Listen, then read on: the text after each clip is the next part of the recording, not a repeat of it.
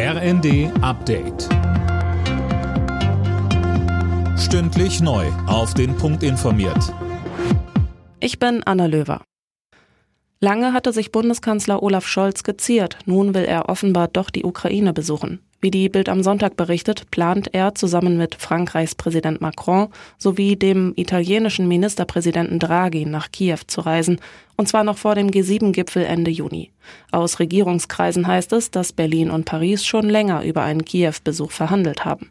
Zusammen mit Draghi wollen Scholz und Macron mit ihrer Reise demnach ein Zeichen der europäischen Einigkeit setzen. Wird die Ukraine ein Beitrittskandidat für die Europäische Union? Darüber will die EU-Kommission in der kommenden Woche entscheiden. Sollte Brüssel den Mitgliedstaaten einen Kandidatenstatus für die Ukraine empfehlen, müssen alle Länder zustimmen, damit die eigentlichen Beitrittsverhandlungen beginnen können.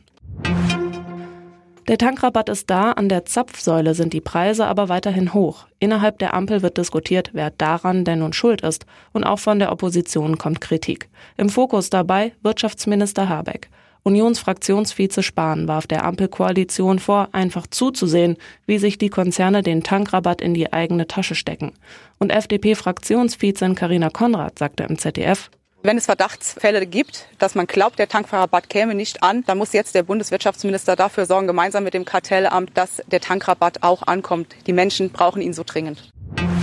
In Sachsen findet heute die Kommunalwahl statt. Neben vielen Bürgermeisterwahlen, unter anderem in Dresden, geht es in neun der zehn Kreise auch um neue Landräte. Bislang stellt die CDU alle Landräte im Freistaat, könnte nun aber zum ersten Mal Posten an die AfD verlieren. Zum Fußball. In der Nations League hat die deutsche Fußballnationalmannschaft das dritte Unentschieden in Folge geholt. Gegen Ungarn spielte die DFB 11 in Budapest 1 zu 1. Alle Nachrichten auf rnd.de